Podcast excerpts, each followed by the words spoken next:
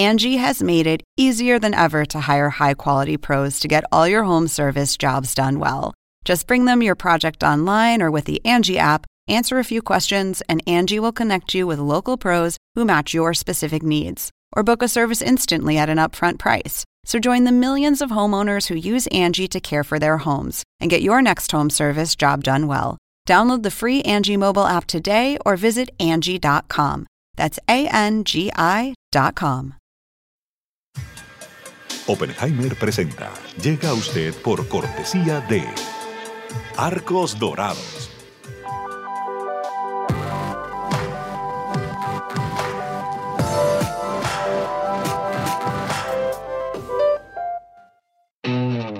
UAD es más que una universidad. Es vivir una experiencia única de aprendizaje. Es tu tiempo de vivir. UAD Experience. En el Bancoppel de Julia, la tarjeta de crédito se tramita solo con una identificación oficial. Bancoppel. El banco que quiero a mi manera. ¿Sabías que según un estudio de la Universidad de Oxford, casi la mitad de los trabajos actuales podrían dejar de existir en 10 años? La inteligencia artificial llegó para quedarse. ¿Cómo te va a afectar la automatización? ¿Cuáles son los trabajos del futuro? Andrés Oppenheimer te lo cuenta en su nuevo libro, Sálvese quien pueda. Y no te quedes atrás. Encuéntralo en librerías.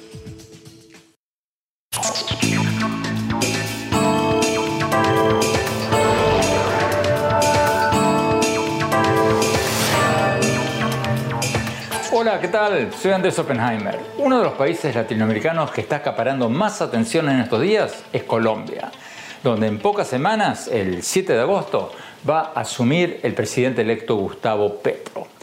Petro, un ex guerrillero, ex alcalde de Bogotá, ex senador, va a ser el primer presidente de izquierda de la historia de Colombia y ha prometido, entre otras cosas, restablecer las relaciones diplomáticas con Venezuela y alinearse más con otros presidentes que él describe como progresistas.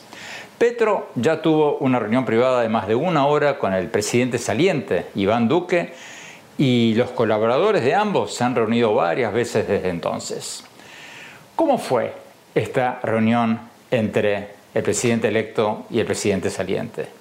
Hoy vamos a tener con nosotros al presidente saliente Iván Duque. Le vamos a hacer precisamente esa y varias otras preguntas claves. En base a lo que Duque escuchó del presidente electo en esa reunión privada, ¿cómo va a ser el futuro de Colombia? ¿Él cree que Petro va a ser un gobierno de extrema izquierda o, o que va a ser más moderado de lo que muchos piensan? Y ahora que Duque se va del gobierno, ¿cómo ve el plan de Petro de restablecer las relaciones diplomáticas con Venezuela? Permítanme señalar que he pedido varias veces una entrevista con Petro desde hace más de un año, pero bueno, hasta ahora no he recibido una respuesta positiva. Voy a seguir insistiendo porque obviamente quiero escuchar las dos campanas. Bueno, ahora vamos a hablar con Iván Duque, con el presidente de Colombia, y después en nuestro segmento El Innovador de la Semana les vamos a presentar al cofundador de Yerbo, una nueva aplicación de Internet para, escuchen bien, porque nos interesa a todos, para combatir el agotamiento laboral. Hay una ola de estrés laboral en el mundo, sobre todo después de la pandemia. Según una encuesta reciente de Gallup, el 44% de los trabajadores del mundo sufren estrés laboral todos los días.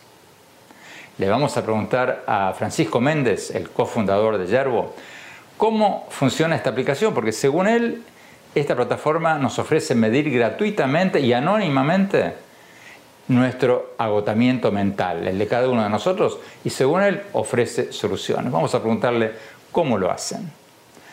Bueno, empecemos con el presidente de Colombia, Iván Duque. Vamos directamente a la entrevista.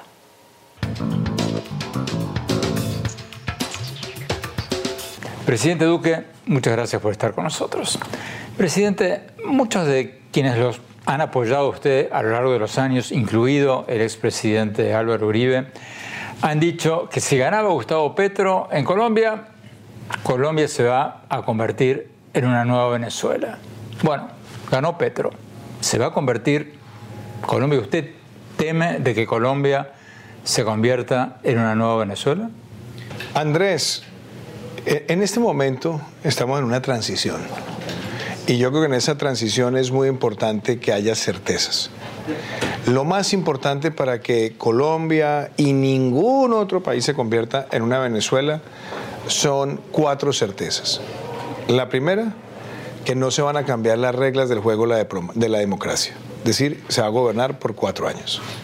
Segundo, que se van a respetar la independencia de poderes y no se van a eliminar poderes ni se va a coartar poderes. Tercero, que se van a respetar las libertades económicas y se va a garantizar la libre empresa y se le va a dar certidumbre a quien desarrolla empresa. Y yo diría la cuarta, que es también inmensamente importante, que el poder presidencial no se va a utilizar para cooptar a la prensa libre. Mientras esos cuatro principios se, mantengan, ni Colombia ni ningún otro país será una segunda Venezuela. Bueno, vamos a la primera, la primera cosa que usted mencionó. Usted se reunió con el presidente electo Petro el 23 de junio, si mal no recuerdo. Hablaron durante más de una hora solas. ¿Usted se quedó tranquilo con que él va a cumplir con la primera de las cosas que usted mencionaba, que se va a ir a los cuatro años al terminar su mandato, Petro? Yo creo, Andrés, que lo que él dijo en campaña, se lo dijo al país y lo juró, es que iba a gobernar por cuatro años. Y eso es lo que debe ocurrir. Yo goberné cuatro años y no hice absolutamente nada por modificar la constitución para perpetuarme en el poder o para beneficiarme de ese cambio en las reglas de juego. Y yo creo que hay dos cosas que no pueden ocurrir. La primera, o que se cambien las reglas de juego a favor de quien está en el poder en este momento. Y la segunda, que es muy importante también, que no se cambien las reglas de juego para extender el poder. Y lo digo porque inclusive desde cuando yo fui electo, muchas personas me, me, propusieron que tan pronto empezara el Congreso querían presentar un acto legislativo para extender por uno o dos años el periodo presidencial. Nunca estuve de acuerdo con eso. Entonces yo creo que lo primero es respetar la Constitución tal cual está. Bueno, presidente, pero mi pregunta es si usted se quedó tranquilo. Bueno, ese tema, ese tema no lo abordamos. Ese yo, yo, no hablé con él sobre, sobre, el, sobre el periodo presidencial. Hablamos de otros temas. Fue una reunión amable, cordial, respetuosa, institucional. Pero yo voy a lo siguiente, Andrés. Cuando uno jura como presidente, jura sobre la constitución que la va a defender y la va a proteger. Y yo creo que lo primero que los colombianos todos queremos es que se mantengan las reglas de juego existentes y que si alguien plantea extender el periodo actual, pues sencillamente se diga que no, que se cumplen los cuatro años como nosotros lo cumplimos. Permítame tratar una tercera vez. ¿Se quedó tranquilo o no? De nuevo, Andrés, no hablamos de ese tema, entonces no te puedo decir que estoy tranquilo o no estoy tranquilo. Yo vi lo que él dijo en campaña y en campaña dijo que gobernaría cuatro años, entonces si gobierna cuatro años estará cumpliendo su palabra. Yo creo que la decisión que tomó el pueblo colombiano es una decisión que hay que respetarla, pero lo más importante es que también se respete la constitución de nuestro país y no se cambien las reglas de juego la democracia. Presidente, el presidente electo Gustavo Petro ha dicho que va a reanudar las relaciones con Venezuela. ¿Usted se ha opuesto a eso por una cuestión de principios, ha dicho que no quiere acercarse a una dictadura. Pero en términos prácticos, ¿cuál es el motivo por el que usted se opone a lo que muchos colombianos, los dos más recientes candidatos presidenciales que llegaron a la segunda vuelta, querían reanudar las relaciones con Venezuela? Entonces, ¿cuál es el impacto negativo práctico que usted cree que esto va a tener? Yo haría una redefinición de la pregunta con todo respeto y es, yo he tenido relaciones con Venezuela y con los venezolanos a quienes hemos protegido en Colombia. Lo que no he tenido es una relación con Nicolás Maduro. Y no la he tenido porque para mí no es un presidente legítimo, pero además no solamente para mí. El gobierno que me antecedió no reconoció los resultados de la elección de mayo del 2018 donde Maduro eh, pretendió perpetuarse en el poder. ¿Qué creo yo? Maduro es un criminal, es un criminal que está en este momento siendo investigado por la Corte Penal Internacional. Es un dictador brutal. Ahora, si van a tener relaciones con él, pues yo digo que lo primero que tienen que pedirle es que entregue a Colombia a los criminales que tiene protegidos en su territorio, porque tiene muchos terroristas protegidos en su territorio. Y ahí tiene que haber eh, una forma clara de cualquier aproximación. Y lo otro, Andrés, es que nosotros no podemos claudicar en lo que se requiere para el bienestar del hemisferio y es que vuelva la democracia en Venezuela. ¿Usted habló de eso con Petro? No, ese tema no se trató. Se abordaron otros temas, se habló de energía, se habló eh, del gasto social, se habló también de algunas de las prioridades económicas. Fue una conversación donde, donde se abordaron muchos temas, no todos los temas, porque además no, se trataba de abordar lo divino y lo humano. Él ha tenido una política desde hace muchos años muy eh, a favor del régimen de Hugo Chávez y el régimen de Maduro. Yo he tenido una posición absolutamente contraria, pero no solamente contraria, contraria dentro del multilateralismo y soportada en que fui yo quien primero denunció a Nicolás Maduro ante la Corte Penal Internacional como senador en mi país. ¿Y notó algún cambio en, Petro respecto a, a Venezuela? Y no, la verdad no he notado ningún cambio, Andrés. Él, fue un defensor del, modelo de, Hugo Chávez y ha sido también cercano a Nicolás Maduro y pues cualquier acercamiento con él sencillamente validará su consistencia. Yo en lo personal, y no es solamente un tema de Iván Duque, sino que yo he sido un defensor de la Carta Democrática Interamericana, me parece que las relaciones con Nicolás Maduro lo único que terminan haciendo es favoreciendo su brutalidad como, como dictador en detrimento de los, del pueblo venezolano. ¿Hay peligro que si se reanudan las relaciones con Venezuela, las guerrillas disidentes de la FARC y el ELN usen más a Venezuela como una base de operaciones o, no? Pues siempre lo ha sido. Y, y, te lo voy a decir de una forma muy clara, Andrés. Si esos grupos terroristas no hubieran tenido la protección de Chávez y Maduro, se hubieran acabado totalmente hace mucho rato. Ellos siempre se validaron con ese apoyo que le dio Chávez y, que le dio Maduro. Tenemos que ir a un corte. Cuando volvamos, seguimos con la entrevista con el presidente de Colombia, Iván Duque. Y después vamos a hablar con el cofundador de esta nueva aplicación para combatir el estrés laboral, el agotamiento laboral. No se vayan, ya volvemos.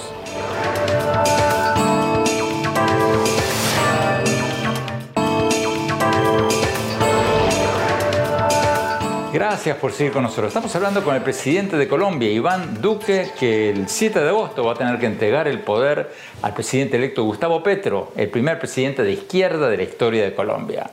Sigamos viendo la entrevista. Presidente, ¿cómo ve usted el, futuro del mapa político latinoamericano? Porque bueno, en, su país, en Colombia, ganó Petro, va a ser el primer presidente de izquierda en la historia de Colombia. Eh, en Chile ganó la izquierda, en Perú ganó la izquierda. Eh, hay una buena chance de que en octubre gane el expresidente Lula en Brasil. Y bueno, pareciera ser como que todos los grandes países, o la gran mayoría de los grandes países de América Latina, van a estar controlados, presididos por mandatarios que se consideran de, izquierda. ¿Usted ve un, cambio radical hacia la izquierda en América Latina o, no tanto? Andrés, yo, no quiero ver América Latina en un prisma izquierda y derecha. América Latina ha tenido movimientos, movimientos pendulares, esta no es la primera vez, ha pasado. Pero yo creo que la, el punto más crítico, o los dos puntos más críticos, es que hoy América Latina sí tiene una clara diferenciación entre los demagogos y los pedagogos. Y tiene una diferenciación aún más clara entre los autócratas y los demócratas. Cuando uno ve lo que ha pasado en Venezuela y lo que ha pasado en Nicaragua y lo que está pasando en Cuba y las tentaciones que tienen otros de parecerse también a ese control hegemónico de, de, todo el poder, es una preocupación desde el punto de vista institucional. Y desde el punto de vista de los demagogos y los pedagogos, a mí me preocupa cuando se cometen estupideces porque hay estupideces que pueden llevar a los fracasos y a las quiebras de los países. Entonces, por ejemplo, en estos momentos, donde están aumentando las tasas de interés en los Estados Unidos ante la expectativa de más inflación, pero al mismo tiempo una recesión, pues cuando tú te pones a jugar con los inversionistas y les creas incertidumbre, esa incertidumbre se traduce en devaluación masiva y se va la platica. Si te pones a jugar, por ejemplo, con la propiedad privada, y empiezas a hablar de confiscaciones directas, indirectas, intermedias, por detrás, para tratar de, por la vía de la tributación, asfixiar al quien, al quien tiene capital, también se va. Presidente, el, presidente electo Petro y, y varios expresidentes de Colombia han expresado serias dudas y críticas, algunos de ellos, a la así llamada guerra contra las drogas. ¿Usted cree que hay que cambiar algo en, la manera de combatir el narcotráfico? Andrés, ¿sabes? A mí que me parece muy, muy particular que la gran mayoría de los expresidentes de Colombia se vuelven legalizadores después de que salen de la presidencia. ¿Usted va a ser uno también? No, no, porque hay una cosa que yo la he defendido siempre, y es, hoy tenemos una, una realidad y es, el mundo tiene una hipocresía tremenda que hay que, que hay que vencer. Un país como Colombia, todos los años se esfuerza para luchar contra la oferta incautamos, destruimos laboratorios, reducimos el, área sembrada. Sí, tenemos apoyo e interdicción de otros países, pero la gran mayoría de países de mayor consumo no hacen absolutamente nada para tener políticas de salud pública que prevengan el consumo. Y de hecho, después del 2020, el mundo está consumiendo cocaína como nunca antes. Sí, pero ese es el argumento de quienes quieren cambiar las cosas. Pero es un argumento, pero la pregunta es, ¿eso lo, eso lo, ¿Lo cambia la legalización? Claro que no. Y te voy a decir por qué. Porque el día que tú permites el consumo libre, por ejemplo, de cocaína en una sociedad, ese día es mucho más que un problema de salud pública. Porque si tú empiezas a tener cocaína con vehículos, cocaína con acceso a armamento, cocaína con el ejercicio de, profesiones y de labores y oficios que pueden poner en riesgo a otros, eso es mucho más que solamente un asunto de salud pública. Entonces, para mí, hoy hablar de la legalización solamente tendría algún tipo de viabilidad argumental si es que fuera una decisión global porque hoy más del 90% de los países están en el prohibicionismo y si un solo país decide volverse el país legalizador, sencillamente se va a convertir en un narcoestado. Presidente, el presidente electo Petro ha dicho que quiere suspender la exploración de nuevos pozos petroleros en Colombia para ir hacia energías limpias. ¿Qué tiene de malo eso? Andrés, no, me ponga a pelear, con, a pelear con Petro. Yo te voy a dar mis argumentos de una forma muy clara. Colombia hoy, el 40% de sus exportaciones, un poco más, dependen del petróleo. El 35% del mercado de divisas de Colombia depende del petróleo. El 36% de la inversión extranjera directa en Colombia depende del petróleo. Es la principal fuente de ingresos tributarios del país. Y fuera de eso, es la que nos da una muy buena parte de los recursos que el Estado utiliza para invertir en lo social, en más carreteras, en vías terciarias, en protección de los más vulnerables. Si tú matas el sector de hidrocarburos, no hay hoy en Colombia ningún otro sector que nos permita sustituir esos ingresos. Ahora, dicho eso, mi gobierno empezó de manera acelerada a hacer esa transición energética donde inclusive Ecopetrol se convirtió en la mayor autogeneradora con renovables no convencionales y hoy está haciendo una apuesta por el hidrógeno verde, pero es una transición y en el intermedio no podemos matar la gallina de los huevos de oro. Tenemos que ir a un corte. Cuando volvamos, seguimos viendo la entrevista con el presidente de Colombia, Iván Duque. Y después vamos a hablar con el cofundador de una nueva aplicación de Internet para combatir el agotamiento laboral. No se vayan, ya volvemos.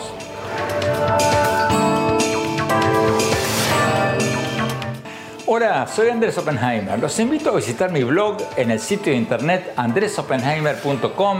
Ahí van a poder encontrar mis artículos y nuestros programas más recientes. Y si se registran ahí, les vamos a mandar por email un extracto de mi libro Sálvese quien pueda, sobre cuáles son los empleos con más futuro. Los espero en mi blog. Gracias por seguir con nosotros. Estamos hablando con el presidente de Colombia, Iván Duque, que el 7 de agosto, muy pero muy pronto, va a tener que entregar el poder al presidente electo Gustavo Petro, el primer presidente de izquierda de la historia de Colombia. Sigamos viendo la entrevista.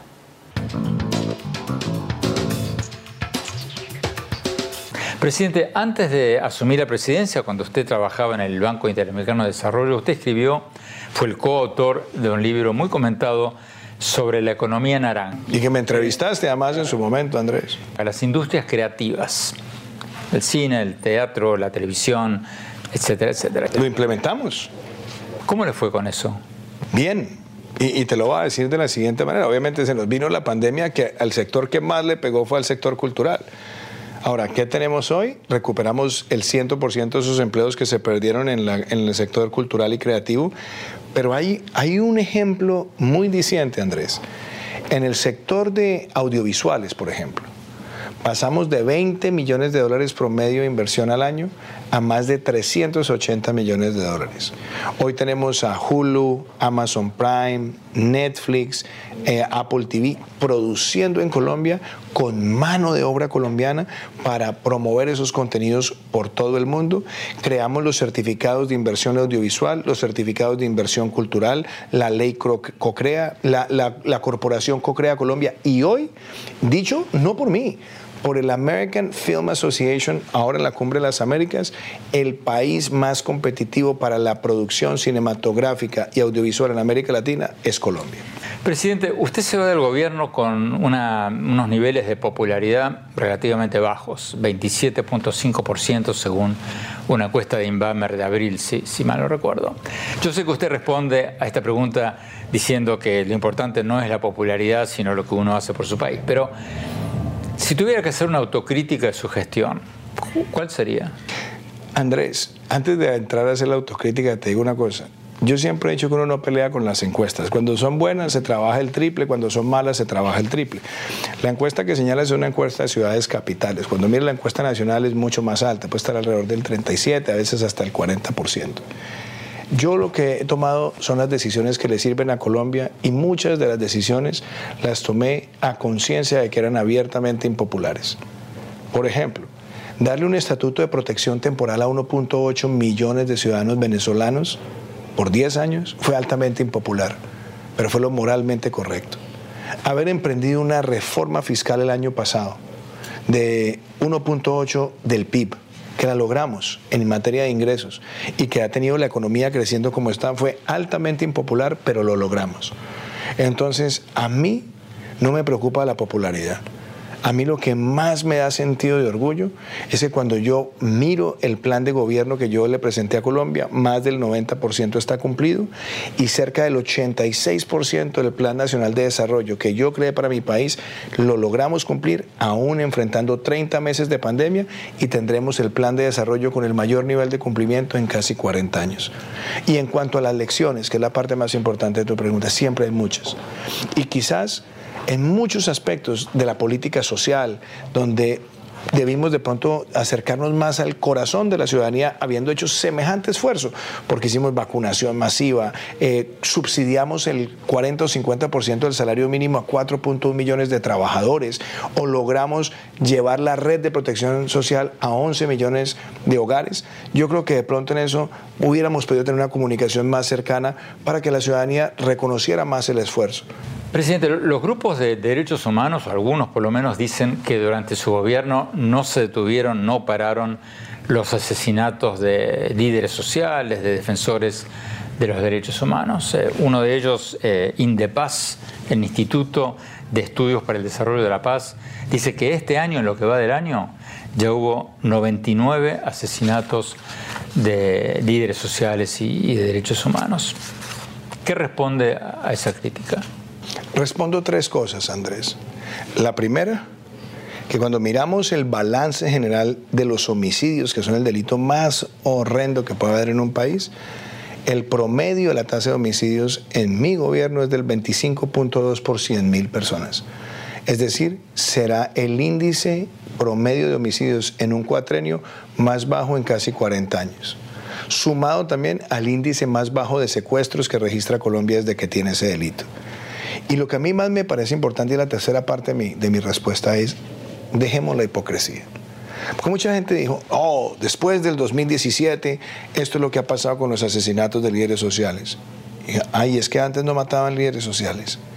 Hicimos la primera política pública en Colombia para la protección de líderes sociales y extendimos las series en el tiempo. Y eso nos permite mostrar que esto es un tema que tristemente estaba asociado con el narcotráfico y la extracción ilegal de minerales. Y claro, en mi gobierno hemos tenido una reducción en el número de esos asesinatos. Pero a mí no me pone feliz eso, porque debería ser cero Pero lo primero que hay que decir es, dejemos la hipocresía. Y la hipocresía es entender que ese es un fenómeno con, con el que tristemente hemos convivido y el principal causante de eso es el narcotráfico. Pero qué satisfacción tengo que bandidos como Toniel, que bandidos como Guacho, David, Mayimbu y muchos otros criminales en Colombia han caído en mi gobierno, que son los principales responsables del asesinato de líderes sociales. Tenemos que ir a un corte. Cuando hablamos, seguimos con la entrevista con el presidente de Colombia, Iván Duque. Y después vamos a hablar con el cofundador de esta nueva aplicación de Internet para combatir el estrés laboral, el agotamiento laboral. No se vayan, ya volvemos.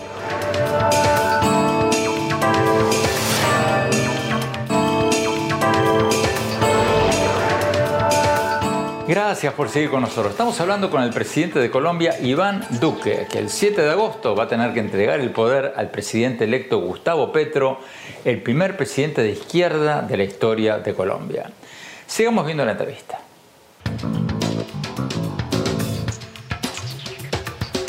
Finalmente, presidente, ¿cuál diría usted que ha sido el mayor éxito de su gobierno y, y cuál ha sido el mayor fracaso o en qué se quedó corto?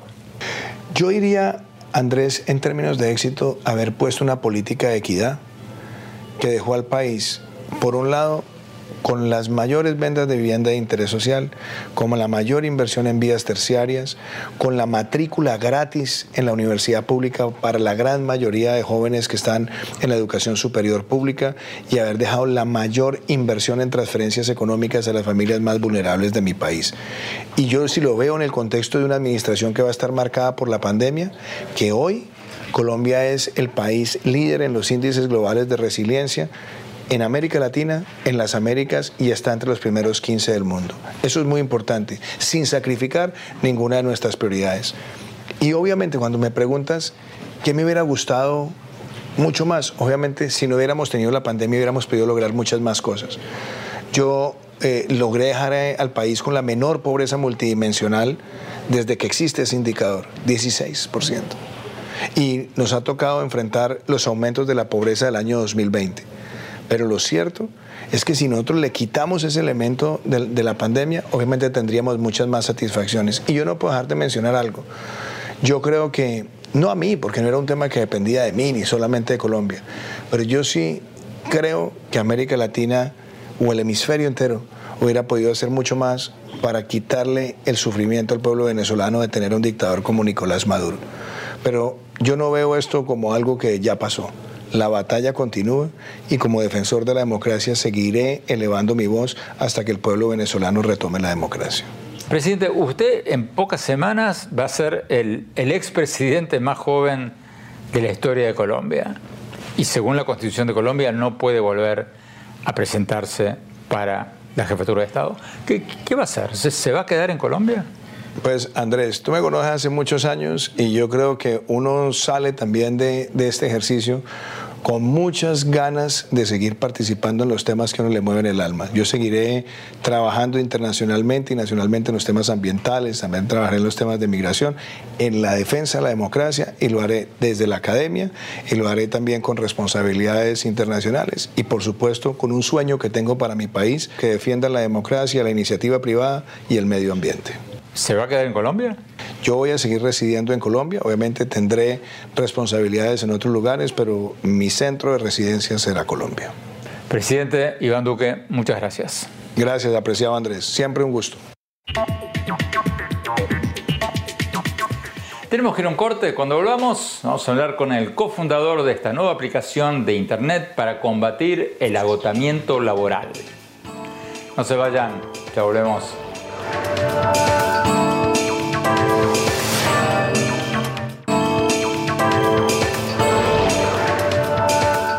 Gracias por seguir con nosotros. Vamos a nuestro segmento habitual, el innovador de la semana. Hoy les vamos a presentar a Francisco Méndez, el cofundador de Yerbo. Yerbo es una aplicación de internet o de teléfono celular para combatir el agotamiento laboral, el estrés laboral, el burnout, como lo llaman en Estados Unidos. Porque hay una ola de agotamiento laboral en el mundo, sobre todo después de la pandemia, que estamos todos en Zoom todo el día cada vez más nerviosos, cada vez más agotados. Muchos estamos exhaustos. Según una reciente encuesta de Gallup, el 44% de los trabajadores o empleados del mundo dicen que tienen agotamiento laboral o estrés laboral todos los días. Un 44%. Le vamos a preguntar al cofundador de Yerbo cómo funciona esta aplicación, en qué consiste y cómo nos puede ayudar. Vamos directamente a la entrevista. El innovador de la semana es presentado por falabella.com, un nuevo punto de partida. Francisco, la aplicación de ustedes, eh, yerbo.co, es una herramienta del celular para combatir el agotamiento mental, sobre todo el agotamiento laboral. Pero en Estados Unidos hay muchas aplicaciones de celular que sirven para combatir el agotamiento mental. Está headspace.com, calm.com, happify.com, o sea, hay muchas. ¿Qué, ¿Qué ofrecen de especial ustedes? Nosotros les ofrecemos a los individuos y a sus líderes directos, los, los, colaboradores y sus líderes, herramientas para que ellos puedan, primero, diagnosticar el riesgo del estrés laboral, lo que llaman de burnout, y eh, evitar eh, los comportamientos que pueden llevar a ese mismo riesgo de estrés laboral. Y además de eso, le vamos a dar herramientas para que puedan empezar a tomar acción para mejorar su bienestar, gestionarlo, no solamente diagnosticar, sino poder tomar acción. En la página de internet de ustedes, Francisco, tienen una especie de test rápido de dos minutos donde hacen 10 preguntas y me dicen si tengo o no tengo estrés laboral. Pero acaba la pregunta, ¿por qué yo le daría esta, esta, información a la empresa para la que trabajo? O sea, ¿no tendría miedo de, si tengo estrés laboral, que mis jefes lo sepan? Nosotros llegamos a las organizaciones directamente de la mano de los equipos y de los individuos, no necesariamente a través de recursos humanos. Entonces, lo que nosotros hacemos en Hierbo es una estrategia totalmente diferente. Aseguramos el anonimato y la privacidad de la información. O sea, la aplicación de ustedes permite hacer un test semanal que dura dos minutos para saber si uno padece de agotamiento mental o no. Pero, ¿cómo es ese test? ¿Qué, qué me preguntan? todas las preguntas son, son de nivel de frecuencia. ¿Qué tan frecuente es que tengas problemas de desconectar al final de un día de trabajo? Y ahí, por ejemplo, te puedo decir que nosotros tenemos la base de datos de riesgo de burnout más grande, de síndrome de estrés laboral más grande de la industria. Y podemos decir que, por ejemplo, las mujeres tienen, en esta pregunta específica que acabo de, comentarte, del, problema de desconectar al final de un día laboral, las mujeres tienen mucho más insatisfacción con esta pregunta que los hombres. Entonces, Francisco, yo como empleado de la empresa mido mi nivel de estrés y bueno, suponte que resulta que sí, que tengo estrés laboral. ¿Cuál es el próximo paso? Bueno, una es primero identificar qué es lo que contribuye para ese estrés laboral. Entonces, identificar qué son los factores de, eh, que nos roban energía, por ejemplo. Entonces, uno de los ejercicios que la herramienta propone es un ejercicio donde uno identifica cuáles son sus estresores más comunes. Y una vez identifique esos estresores, la herramienta después va a proponer cuáles son las estrategias de mejora específicas para cada uno de esos estresores. Entonces, el estresor es, por ejemplo, em, el, cambio constante de tareas, que pasa mucho en las organizaciones, la herramienta va a sugerir estrategias de higienización de nuestra vida digital como enfocarse apenas en una tarea a la vez, eh, no, tener todas las notificaciones prendidas, eh, aseo de, higienización de su calendario, que a veces también está colapsado. ¿Cuáles dirías tú, Francisco, que son los pasos más elementales, más simples, más básicos que podemos tomar contra el agotamiento laboral? Suponiendo que, bueno, que no podemos darnos el lujo de dejar de trabajar e irnos a vivir a una isla del Caribe.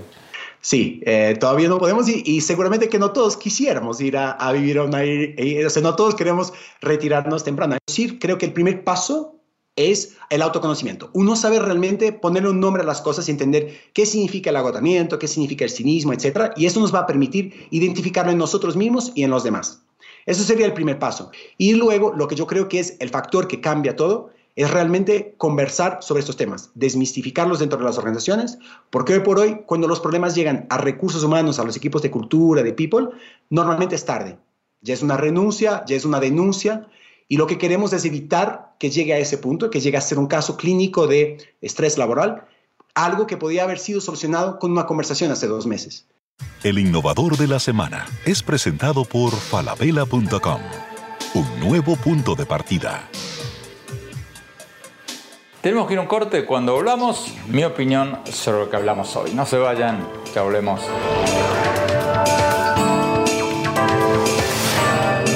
falabella.com la calidad la dejamos en manos de expertos. Creo que hemos encontrado el Santo Grial 3.0. Aprobado, aprobado, aprobado. ¡Uh, caracoles! Miles de marcas, miles de emprendedores, la mejor calidad. Todo lo que necesitas está en el nuevo falabella.com. Descarga la app. Hola, soy Andrés Oppenheimer. Los invito a visitar mi blog en el sitio de internet andresoppenheimer.com. Ahí vas a poder encontrar mis artículos y mis programas más recientes. Y si te registras ahí, te vamos a mandar por email un extracto de mi libro Sálvese quien pueda, sobre cuáles son los empleos con más futuro. Te espero.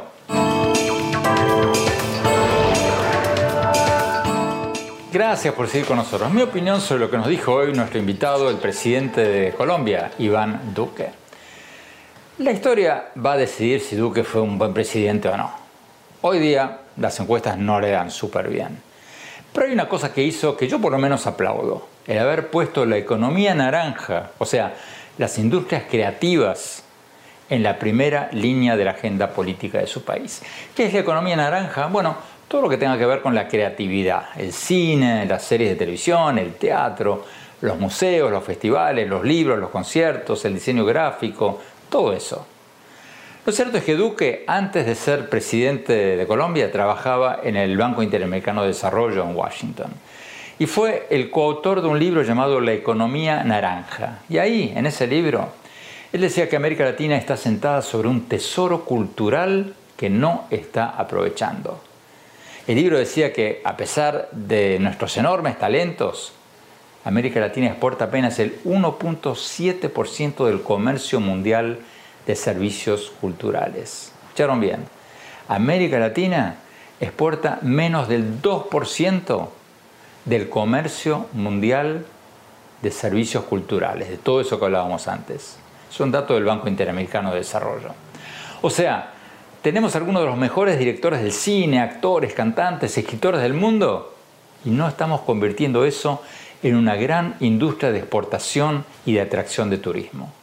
Muchos gobiernos latinoamericanos todavía consideran la cultura como un pasatiempo, como un divertimento, como un entretenimiento local. Y bueno, como presidente, Duque trató de impulsar todas estas industrias creativas, dándoles más financiamiento, más facilidades de exportación, todo eso a las industrias culturales. ¿Le fue bien o le fue mal? Bueno, no le fue 10 puntos. Muchos colombianos se rieron de su insistencia en el tema, lo vieron como un capricho de un académico que estaba tratando de probar su tesis. Y cuando empezaba a poner en marcha su plan de potenciar las industrias culturales, bueno, vino la pandemia y pasó lo que todos sabemos, se cerraron los cines, se cerraron los teatros, gran parte del plan, aunque se hicieron varias cosas, quedó en suspenso.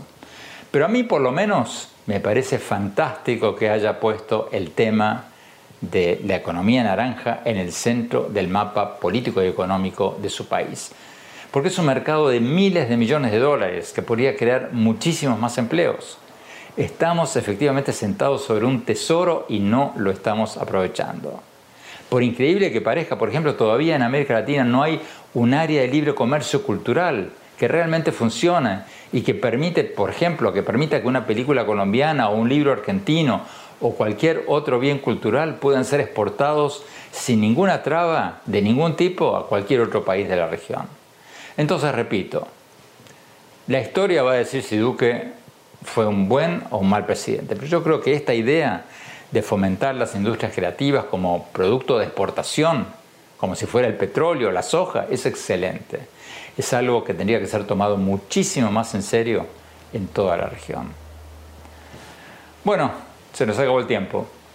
Los invito a visitar mi blog en el sitio de internet andresopenheimer.com Ahí van a poder encontrar mis artículos y nuestros programas de televisión más recientes. Y síganme en mi Twitter, en arroba OppenheimerA, en mi página de Facebook, Andrés Oppenheimer, y mi cuenta de Instagram, Andrés Oppenheimer Oficial. Gracias por seguirnos. Hasta la semana próxima.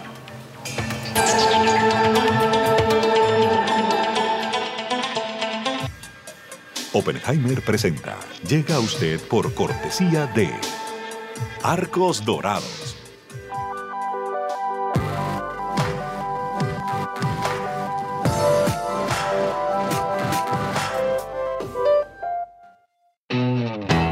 Es más que una universidad. Es vivir una experiencia única de aprendizaje. Es tu tiempo de vivir. UAD Experience. En el Bancopel de Julia, la tarjeta de crédito se tramita solo con una identificación oficial. Bancopel. El banco que quiero a mi manera.